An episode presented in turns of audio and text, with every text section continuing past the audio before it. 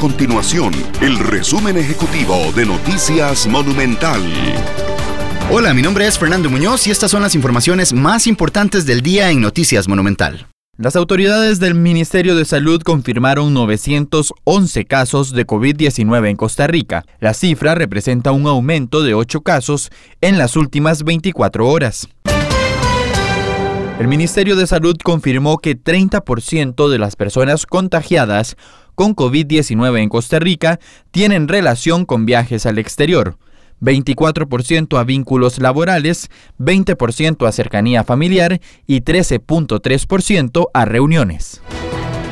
Estas y otras informaciones las puede encontrar en nuestro sitio web www.monumental.co.cr. Nuestro compromiso es mantener a Costa Rica informada.